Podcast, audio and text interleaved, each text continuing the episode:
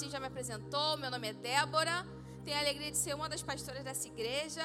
E hoje a gente vai dar continuidade à série que a gente começou na semana passada. Entre é o nome dessa série. O que, que a gente está falando nessa série? Essa série ela está tratando da necessidade que o homem tem de ser preenchido. Todo mundo aqui, espero que hoje não, porque, né, creio que agora você já se rendeu, tem Jesus. Mas todo mundo aqui já sentiu aquele vazio? Tá tudo bem, tudo fluindo, os boletos estão pagos, casamento está ok, a saúde está ok, tá tudo bem. E você tá sentindo falta de alguma coisa. Todo mundo, o homem, ele tem essa necessidade de ser preenchido. Ele tem. E a verdade é que em muitos momentos a gente tenta fazer o quê? Preencher. Só que por conta própria. A gente, então a gente tenta se ajudar, a gente tenta se mudar. Porque se a gente começa a sentir uma angústia, um vazio, um negócio, né? Que a gente chama de negócio, a gente começa a procurar coisas para resolver. Nossa, eu preciso melhorar nessa área. Eu preciso de ajuda com o assunto tal. E aí eu começo a tentar fazer por mim mesma. Nossa, eu fui muito grossa, então eu preciso ser mais educada. Sendo que eu tenho o Espírito Santo para quê? Para me ajudar. E aí eu vou eu tentando fazer por mim mesma. Só que esse vazio que existe no homem, ele jamais vai ser preenchido por coisa alguma que não seja Jesus.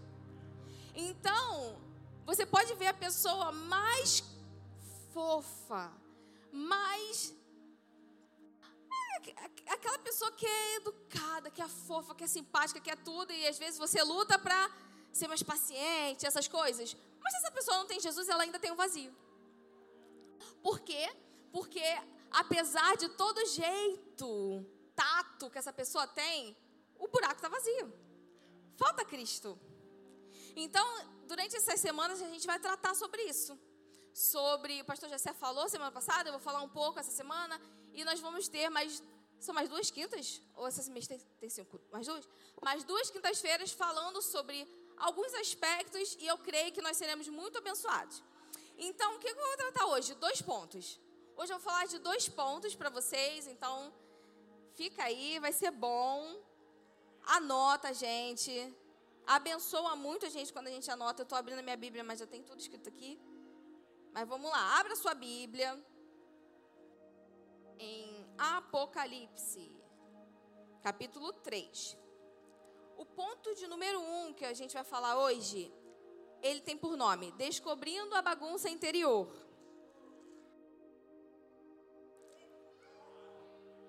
Apocalipse capítulo 3, versículo 20. A versão que talvez o que vai aparecer ali vai estar um pouco diferente porque eu uso a NVT, tá? Mas assim na minha Bíblia está escrito: Preste atenção Estou à porta e bato. Se você ouvir a minha voz e abrir a porta, entrarei. E juntos faremos uma refeição, uma refeição como amigo. O que está acontecendo aqui nesse capítulo de Apocalipse? No capítulo 3 é quando Jesus ele vai. São as cartas às igrejas, né? E no versículo 20, ele está do 14 ao 22, mas no versículo 20, dentro dessa, do 14 a 22, ele tá, é uma carta para a igreja em Laodiceia. E essa carta é a carta.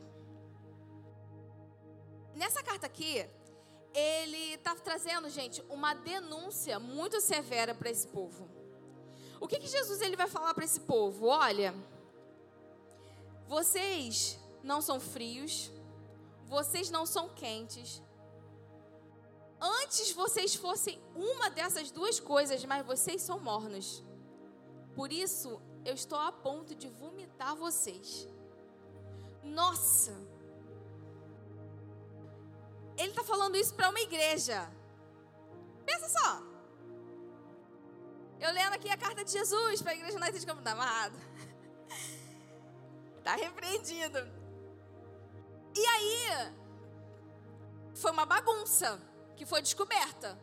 Que bagunça é essa? Esse povo é morno e está a ponto de ser vomitado pelo, pelo senhor da igreja, pelo dono da igreja. Mas fica nisso? Não. A bagunça ela foi denunciada. E aí Jesus ele fala assim, ó, mas preste atenção. Eu estou à porta e eu bato. Se você me ouvir e abrir, eu vou entrar. Então, quando Jesus ele vem para mim e para sua vida e denuncia uma bagunça, aquele, aquele negócio que precisa ser preenchido, não é para que a gente tente resolver sozinho. É, tá vendo que tá tudo errado aí? É isso mesmo, tá tudo errado mesmo. Mas a gente fala uma coisa: se você ouvir e abrir, eu vou entrar. Então, a, o desejo de Jesus não é somente dizer, é morno. É, tem chance. Tem oportunidade. Ele mostra a bagunça e se disponibiliza a fazer o necessário junto com a gente. Mas por que, que a gente ainda tenta fazer sozinho? Um exemplo básico, vou dar de, de, algo que aconteceu comigo essa semana, e eu acredito que isso acontece com todo mundo. Porque quando a gente fala sobre, ah, mas Jesus preencher, não, não, não, parece que é só com quem não é, não é cristão. Mas a gente está o tempo todo tentando, a, gente, que eu digo, se tem alguém aqui que não aceitou Jesus ainda, vai chegar seu momento ainda vai fazer apelo. Mas todos nós que já nos rendemos a Cristo, nos pegamos em algum momento da vida tentando limpar a bagunça sozinho, organizar, fazer, resolver. Todos nós fazemos isso. E eu vou dar um exemplo bem básico que com certeza já aconteceu com você e talvez você não perceba que isso é tentar resolver sozinho. Essa semana eu passei por uma situação na rua que me frustrou, me deixou irritada, com raiva. E aí eu cheguei em casa. Quando eu cheguei em casa, minha mãe estava na minha casa.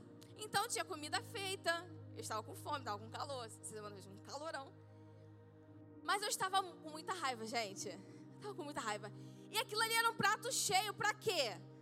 Para eu tomar um banho, sentar com o meu prato na frente da televisão e esperar a raiva passar. Quem nunca? Ou eu tinha a opção de entrar para o meu quarto e orar. E o que, que eu fiz? Suada, com raiva, fui pro quarto. Orar. Ah, come aqui, aproveita que Caleb está dormindo. Né? Porque é assim, né? Come quando a criança dorme. Eu, mãe, preciso orar. Ah, não preciso saber, eu só vou ali orar. Vou aproveitar que ele está dormindo vou orar. E o que, que eu fiz? Fui hipócrita. Não, eu falei, Jesus, eu tô com raiva. Eu tô tão frustrada, eu tô com tanta raiva. Tô com tanta raiva, Senhor. Isso estava bagunçado. Isso é abrir a porta. Eu estou frustrada. E o que, que aconteceu quando eu terminei a oração? A paz que excede todo entendimento reinou. Saí outra pessoa do meu quarto e fui bater meu prato de comida. Eu poderia ter feito o oposto, poderia. Só que isso aí não é o entre. Isso é eu tentando preencher um buraco sozinha o tempo todo. Então parece que quando a gente se, é, se encontra com Jesus e entrega a vida, tá tudo feito. Então agora já está preenchido. Não. Dia após dia vamos ter demandas, vamos lidar com coisas que vão ser lacunas. Que se a gente não convidar para entrar, gente, ele está à porta e bate. Ou seja, ele estava na porta do meu quarto batendo. Um exemplo, tá? Eu poderia sentar e comer meu prato de comida, poderia. Ele não ia tirar o prato da minha mão. Não ia. Jesus não ia pegar e falar assim, querida, pare de comer, venha orar. Estou à porta e bato. Se você ouvir a minha voz e abrir, eu vou entrar e vou cear com você. Ele estava falando isso para uma igreja, ou seja, estava falando para um povo que conhecia ele. Ele não estava falando para quem ainda tem que confessar Jesus como Salvador. Não. Igreja, povo de Deus. Descobrir a bagunça interior, queridos, não fala só de descobrir a bagunça. Fala do que, que a gente faz depois que a gente descobre ela. Descobri que eu tô com raiva, descobri que fui enganado, descobri que mentiram para mim, descobri um monte de coisa. E agora o que, que eu vou fazer com isso? É sobre isso. Não é só descobrir, é o que, que eu faço agora que eu descobri. Semana passada, o pastor Jessé ele falou sobre exposição. E descobrir a bagunça interior é ser exposto. É Jesus botando lá o dedo na sua ferida e dizendo: tá vendo? E talvez isso aconteça com você, esteja acontecendo agora, pode ter acontecido hoje. Se você tem vida com Deus, se você anda em comunhão com o Espírito Santo, e tem alguma coisa que você fez que está te deixando angustiado, alguma coisa errada, que é pecado, para de ficar falando que é o diabo te acusando, gente. Tem que se arrepender, cara. Aí eu fico, ai, sai acusador. Você é acusador o quê? Você anda em comunhão com o Espírito Santo. O Espírito Santo, ele é o auxiliador. Ele está te auxiliando a não ir para o inferno. Ele está te ajudando, te convencendo do pecado. O que você acha que é uma acusação é o convencimento do Espírito. E eu não estou falando sobre o peso de culpa depois de ter se arrependido. Isso é o diabo. Agora, se você ainda não se arrependeu, não confessou e está se sentindo angustiado, você só está sendo convencido pelo Espírito Santo. Aí vai ficar expulsando o diabo, sai diabo, sai, o diabo está assim, eu já estou contigo já. Tu não se arrepende? Já viu aquela frase, o muro é do diabo? É, o não arrependido é dele. Então, às vezes a gente fica, ai, tô pesado, tô angustiado, olha por mim. Já confessou? E a gente vai entrar agora no ponto 2, que é sobre isso. O ponto 2 é organizando antes de limpar. Esse é o ponto 2 que a gente vai trabalhar. Vai lá para João capítulo 4.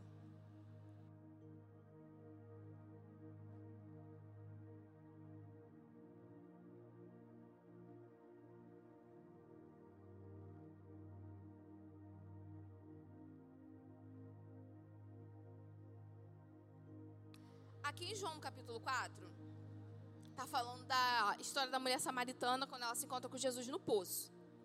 Eu vou ler alguns versículos que eu vou meio que pular.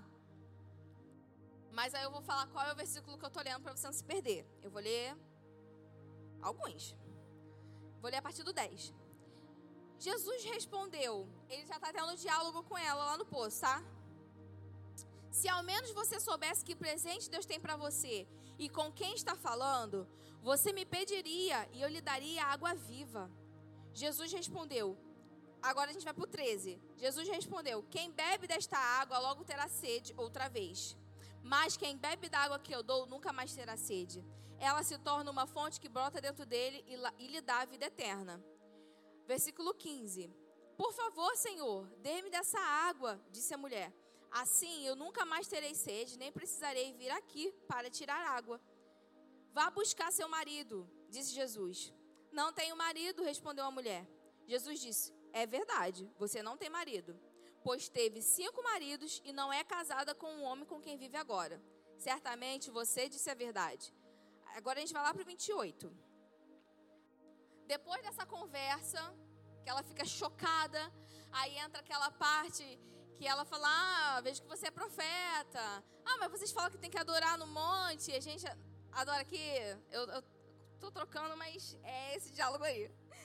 Aí chega no 28. A mulher deixou sua vasilha de água junto ao poço e correu de volta para o povoado, dizendo a todos: Venham ver um homem que me disse tudo o que eu já fiz na vida. Será que ele não é o Cristo? Então as pessoas saíram do povoado para vê-la, para vê-lo para vê-lo, para ver Jesus. Dentro desse diálogo aqui, essa mulher ela tinha ido ao poço para buscar água. Visivelmente, ela tinha uma necessidade visível. No sol de meio-dia, a mulher está no poço, ela precisa de água, ela está com sede. É a necessidade visível que ela tinha. E aí, Jesus vai ter essa conversa com ela e dentro desse diálogo ele vai oferecer água, água viva. Ah, então eu quero, então chama teu marido. Pegou. Pescou na hora. Jesus já sabia. É claro que ele sabia. Mas ela precisava falar. Não tenho marido. Ah, disse é verdade, porque você já teve cinco. Esse é o sexto, né? Tem marido também. Aquele, aquele assunto todo. E Jesus, ele poderia virar para essa mulher depois desse diálogo todo e falar assim para ela: Você quer viver uma vida diferente? Porque foi. Ficou claro que a necessidade dela ali era, uma, era algo que ela estava tentando preencher de forma natural. E não era com água, era com relacionamentos. O, a, água ali foi só estratégia. A questão é que aquela mulher, ela tinha um buraco. Falta de Jesus. E ela tentava preencher com vários relacionamentos que ela tinha. E Jesus, ele poderia virar para ela e falar assim: Você quer ter uma vida diferente? Então tá bom. Deixa esse homem que você, você viveu uma vida de adultério até agora, né? Então deixa esse homem que você tá agora. Deixa, deixa esse pecado. E para de praticar essas imoralidades. Jesus poderia, poderia. Era o que ela deveria fazer, gente? Deixar essa vida? Mas essa era a necessidade principal dela? A necessidade principal dela era Jesus. Porque se ela volta para a cidade, vira para o camarada que ela estava, que era o sexto, e fala assim: Tu não é meu marido, me encontrei com o profeta no poço, ele falou que eu era pecadora, estou te largando. Mas o buraco ia continuar ali. Os meses iam passar, ela ia cair no mesmo lugar.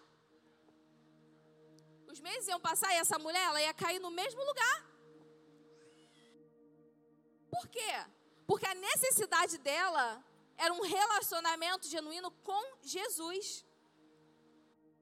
Quem vive na prática de pecado, vamos dizer, quem vive na prática sexual dentro do namoro, não é só parar de pecar. Tem que parar. Mas não é só, tem que se arrepender. Porque se essa pessoa ela para com a prática com o outro parceiro, no caso com o namorado ou com a namorada, é bem provável que a falta de arrependimento vai gerar nela uma necessidade, porque ela parou com a prática e ela vai cair em outro pecado. Ela vai cair na pornografia. Se já não fazia isso antes, mas vai ficar com aquele papo de não, pelo menos eu não estou fazendo com outra pessoa. Vocês entendem? Não é sobre só parar de pecar. Tem que se arrepender. O arrependimento vem primeiro, de, o, o parar é a consequência. A consequência do arrependimento é deixar o pecado. Eu não paro de pecar para tentar mudar. Essa mulher não, não ia conseguir. A necessidade daquela mulher não era parar de ter um monte de relacionamento. A necessidade daquela mulher era Cristo. E mediante o relacionamento com Cristo, consequentemente, ela ia parar de ter um monte de relacionamento.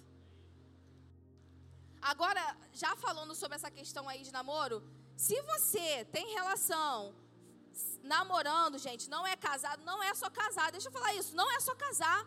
Tem que se arrepender. Vamos parar com essa bagunça. A certidão de casamento não é aliança com Deus refeita. A aliança com Deus, ela vem mediante arrependimento. Por quê? Porque eu me arrependo por meio de Cristo e sou reconciliado com Deus. Aí eu não me arrependo, quero ter aliança com Deus. Se você tinha uma prática pecaminosa há 20 anos atrás, casou, mas não se arrependeu, eu te falar, você precisa se arrepender hoje. No céu, vocês vão ter, pelo amor de Deus, tá, gente? Sua conta tá pendurada ainda. Por quê? Porque não se arrependeu. Ah, mas Deus está me abençoando. Quer dizer nada. Não quer dizer nada. A gente lê em Provérbios a palavra dizendo para a gente não invejar um ímpio. Por quê? Porque o ímpio tem coisa boa também. Então, o fato de você estar tá dentro da igreja com a sua família de margarina, tudo bonito, só porque você assinou um papel, não adianta. Tem que se arrepender. Primeiro você se arrepende, depois você casa. E arrependimento vem com o abandono da prática. Então, se você se arrependeu, você não vai mais fazer isso. Você vai casar e vai dar tudo certo. Vamos parar de bagunçar as coisas de Deus. Casamento é uma instituição divina. E é a coisa mais incrível que a gente vai ter nessa terra. Digo na terra porque nada vai substituir o que a gente vai receber no céu. Que é família. Vamos parar de brincar com família, gente. E isso é injusto. Ah, não, eu vou casar, que depois que eu casar eu vou conseguir parar. O seu futuro cônjuge, essa pessoa, ela não é Cristo para te livrar do mal. Não é. Vamos parar de botar na conta do outro a responsabilidade. Ah, não, eu vejo pornografia até meu casamento. Você vai casar e vai continuar vendo. Porque vai ter um casamento cheio de imoralidade. Você vai praticar com essa pessoa uma coisa impura. Por quê? Porque não se arrependeu. Gente, para. Para. E isso abre para várias outras as coisas. Ah, então vamos para outro público. Vamos para outro público então. Quem mentia? Não, a partir de hoje entendi que mentir é errado. Eu vou seguir com a minha vida. Não, não. Você precisa se arrepender. E se essa mentira afetou outra pessoa, você precisa confessar. Não é só isso. Eu não só paro de mentir também. Mas eu me arrependo. E se o que eu falei de mentira foi contra ela, afetou a pastora Tainara, eu tenho que me, eu tenho que me reconciliar. Eu tenho que confessar, pastora. Sabe naquele dia, aquele negócio que a gente falou? Eu estava mentindo. Dói, né? É difícil, né? Só que isso é organizar antes de limpar. Porque se eu tento parar de mentir sem confessar que eu era mentirosa, eu vou mentir de novo, porque ninguém sabe. Uh, pastora Thay nem sabe. E eu vou ficar assim, só me esquivando. Primeiro eu organizo para depois limpar. Primeiro eu confesso, primeiro eu me arrependo. Lembra de Zaqueu, quando ele encontrou com Jesus? Ele encontrou com Jesus. Preencheu, né? Viu a bagunça. E olha o que, que ele fala: se eu peguei a mais, eu vou devolver. E vou devolver até a mais. É isso. A mudança de rota é sobre isso. Ele não só parou de cobrar de forma errada, mas ele se disponibilizou a devolver o que ele tinha pegado que não era para pegar. Se você é maledicente, não é só parar de falar mal dos outros. Se arrepende, se reconcilia com seu irmão que talvez nem sabe que você falou mal dele. Isso é organizar antes de limpar. E dentro desse diálogo fica muito visível.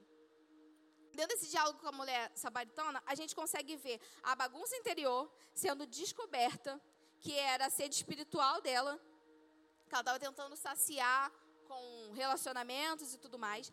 E a gente vê Jesus começando a organizar tudo antes de limpar.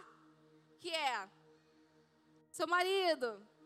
E aí gera aquele arrependimento nela e ela volta.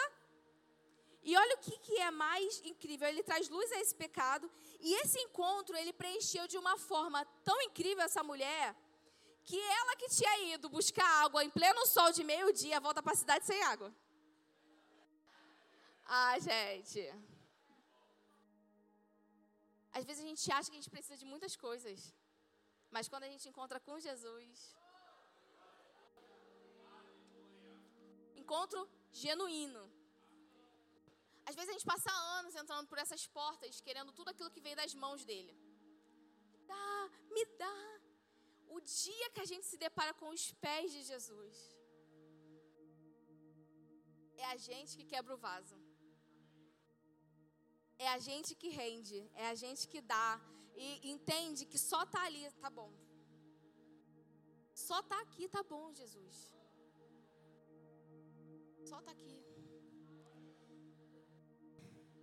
E além de voltar sem água, ela ainda gerou um impacto na vida das pessoas daquela cidade. Gente, aquela mulher de vocês sabem como que mulheres eram vistas naquele tempo? Uma mulher que já estava no seu sexto relacionamento ela não devia ter nem oportunidade. Eu acho que ninguém ia querer nem ouvir ela. E os homens casados, provavelmente, as mulheres deviam falar: chega perto dela, não. E ela volta gritando na cidade, falando: venham ver um homem que disse tudo que eu já fiz na minha vida. E esse testemunho fez com que outras pessoas forem para Jesus também. Por quê? Porque eles foram para ouvir Jesus falar. Quando a gente é preenchido começa a deixar as coisas serem organizadas para que Jesus limpe, não tem jeito, uma multidão é arrastada.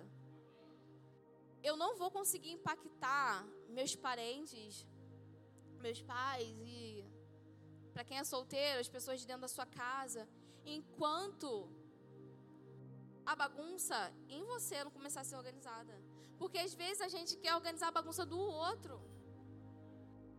E aí o pai ou a mãe ou o esposo, a esposa, nem cristão é ou era, tá afastado e, e tá uma bagunça lá na vida dessa pessoa. E você que tá aqui semanalmente, firme, orando, não muda. Essa mulher arrastou uma multidão. E lá no final, vamos, vamos, vamos ler aqui rapidinho.